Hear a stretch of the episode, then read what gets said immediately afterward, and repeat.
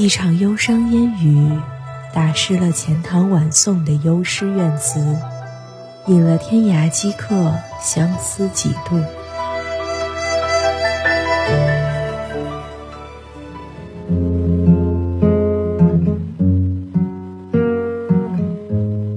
十七岁的背包是离家的游子，北方的故事活在了南方的梦里。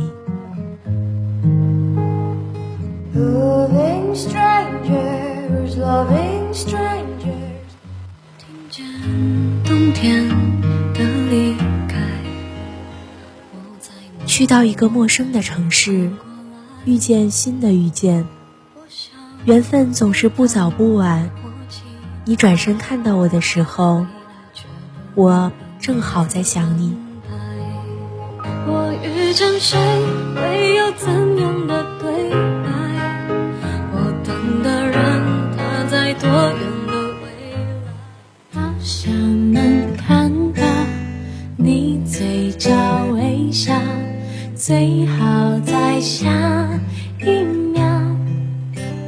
这里是心情部落格，余生很短，请多指教。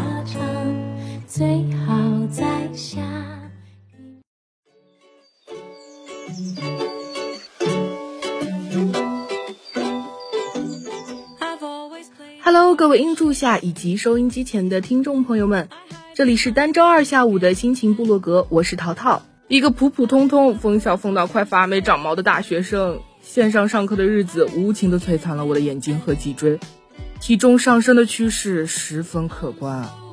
不管怎么说，线下的日子目前看来还是很让人值得高兴的。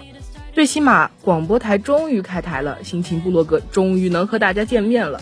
不然我这个心情主播真是名存实亡，节目没做几期我就要退台了。闲话少叙，就让我们一起来听听今天心情警报器讲了什么吧。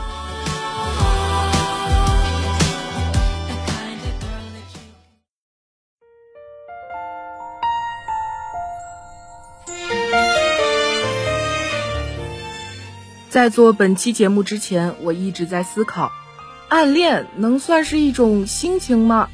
暗恋不是一件事情吗？但其他的话，我又真的没什么好讲的。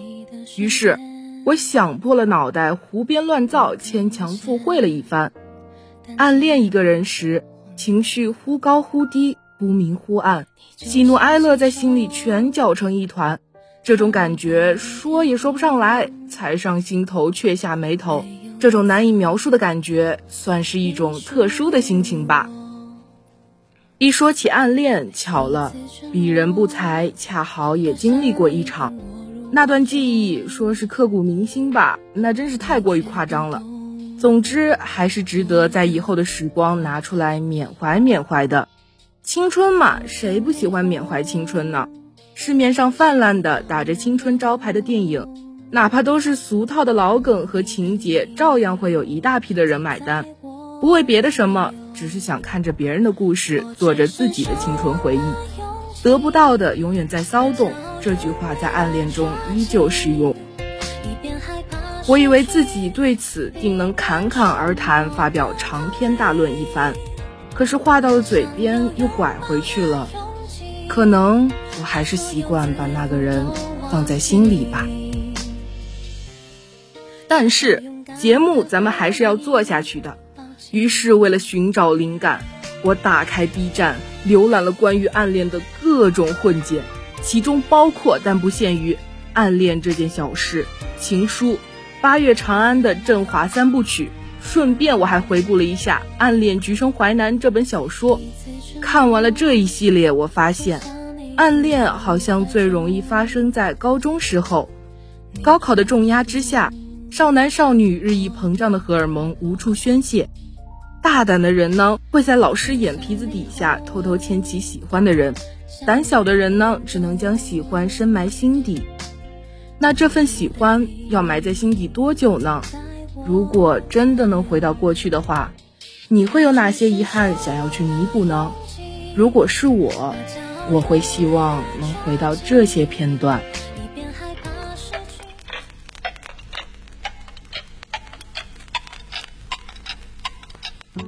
不知道是不是过了太久的缘故，我实在是想不起来我是如何喜欢上他的。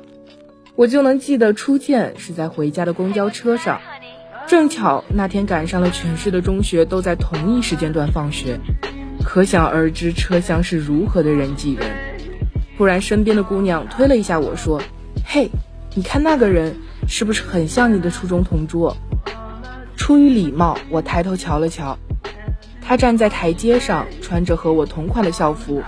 那阵子的男生不知怎么的。真的很偏爱锅盖头这种发型，他呢也不例外，单眼皮，挺直的鼻梁。客观公正的说一句，也就那样吧。我看完回了那个女生一句，他又不是本人。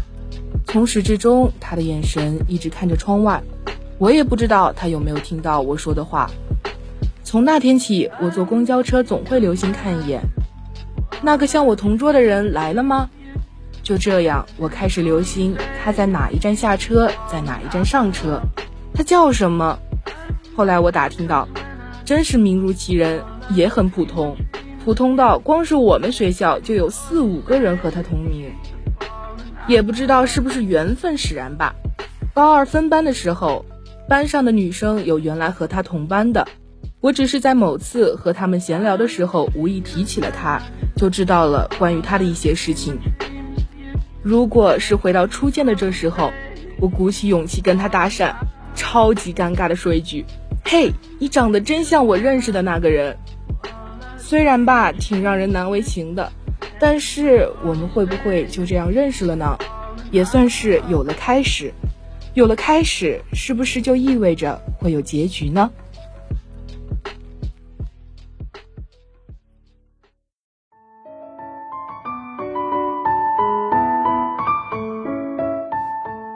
自从认识他之后，我高中时候最期待的就是每周一的升旗仪式，所有年级部的人都会聚集在操场上。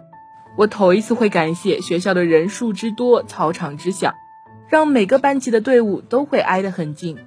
我不用费劲的踮脚，像鸭子那样伸长脖子才能看到想见的人，只要站在队伍后方，稍稍侧头就能看见他的背影。我也十分感谢我的班主任。要求上操的时候带一本背诵的书，在书本的遮挡下，我可以光明正大的偷看。无聊的升旗仪式因此变得妙趣横生。我想，大概不只有我一个人会抓住这样的大好时机，因为在背书时偷笑出声的大有人在。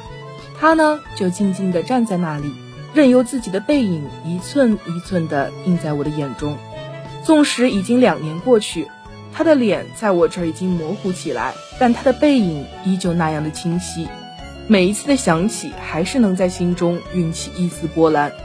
这个时候的我越来越想见到他，会因为我们一起上同一节体育课在心底雀跃，会因为我们在同一个食堂吃饭而每天去同一个食堂只为制造偶遇，会因为我们参加同一个合唱比赛感到紧张。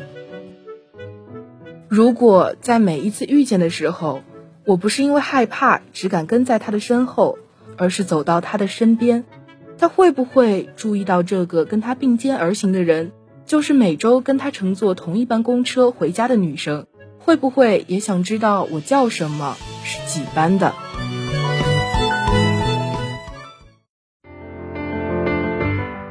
高中嘛，最重要的事情就是高考了。学校为了激励学生，买了很长的横幅。上面要求学生写上各种豪情壮志，每个人都要在横幅上写上自己的名字和高考志愿。我在写的时候就想，他会在横幅上写什么呢？他想去哪里呢？后来学校又要求横幅要张贴在每个班教室外的墙壁上，我去看过，他们那个部真是不负盛名，清华大学、北京大学、香港中文大学，他写的还算是含蓄的了。武汉大学，我甚至不用掰着指头数，我都知道。除非我从此不吃不喝的学习，否则这所学校我是八竿子都打不着关系的。于是那段时间，我从书店搬了许多我最不喜欢的数学题回宿舍，成天苦大仇深的做着。实话实说，的确还是有点效果的。那时候我的排名因为没有数学这个拖油瓶，还上升了一些。在我还在为自己的成绩窃喜的时候，展览版的大红自爆又把我打回了现实。全国数学竞赛三等奖，他还真牛啊！回到教室，我就把数学题一把抛开，翻出了落灰许久的《红楼梦》。原来姹紫嫣红开遍，似这般都付与断井颓垣。如果我不是因为自卑选择逃避，能够坚持下去做完那些讨厌的数学题，在高考考场上我就不会数学失利过多，我就能去我理想的院校，我就不会那么的自卑。我是不是就能离他再近一点？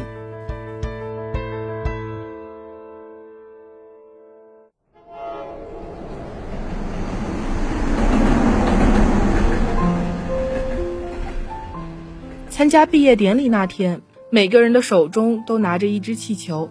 等到广播说放飞理想，我们就放飞气球。有一说一，嗯，对我来说，气球就只是一个气球。但整体的场面还是十分壮观的。等我拿了毕业证书，跟这个学校真的一刀两断，再无瓜葛的时候，我这才觉着我刚刚放飞了什么，是我再也回不去的高中时光。那天也是我最后一次见他，我又想不起来他那天是什么样子的了。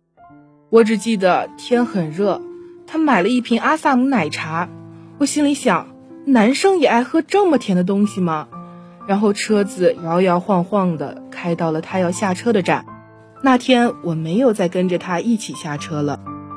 以往我都会提前一站，为了跟他一起下车。可是那天，我突然就不想了。我知道有些东西要结束了。我喜欢他，可这场暗恋从始至终跟他毫无瓜葛。他下车了。我坐在车上，车子继续往前开。后来有人问我：“这，这算什么结局？你喜欢他这么久，就这样不了了之了？”我心想：“也是啊。”我就去又强求了一番，其中过程咱们就不多赘述了，主要还是要给主播留三分颜面。总之，最后的最后，我还是母胎 solo 的单身狗一枚。那你还喜欢他吗？说实话，我也不太清楚。其实我真的已经记不清他长什么样子了。我只是间歇性的会想喝我根本不喜欢的阿萨姆奶茶，然后吐槽真是甜死个人。我在路上见到跟他相似的轮廓，我还是会心里猛然的一跳。我还是会在听到看到同样的名字时，伸长了脑袋看一看那个人。会是他吗？但我不会再满心满眼的想着他了，我也不会把他的理想当做我的理想，我也不会再因为他感到自卑什么的。也许将来的某一天，我又遇到他，我能毫无波澜的从他身边走过，根本想不起他这个人是谁。如果想起了，我也只会在心里嘀咕一句：我当年的眼光还真是独特。听我絮絮叨叨的讲了个七零八落的没有结局的故事，能坚持到现在的真是我们节目的死忠粉了，主播真的会感激涕零。今天跟大家分享的只是我自己的暗恋故事，也许你的暗恋跟我并不相同，你有属于你自己的结局。欢迎大家在网易云节目下方留言分享你的故事，心情部落格愿意为你保留所有美好时光。那今天的节目就到这里，我们下期节目再见，拜拜。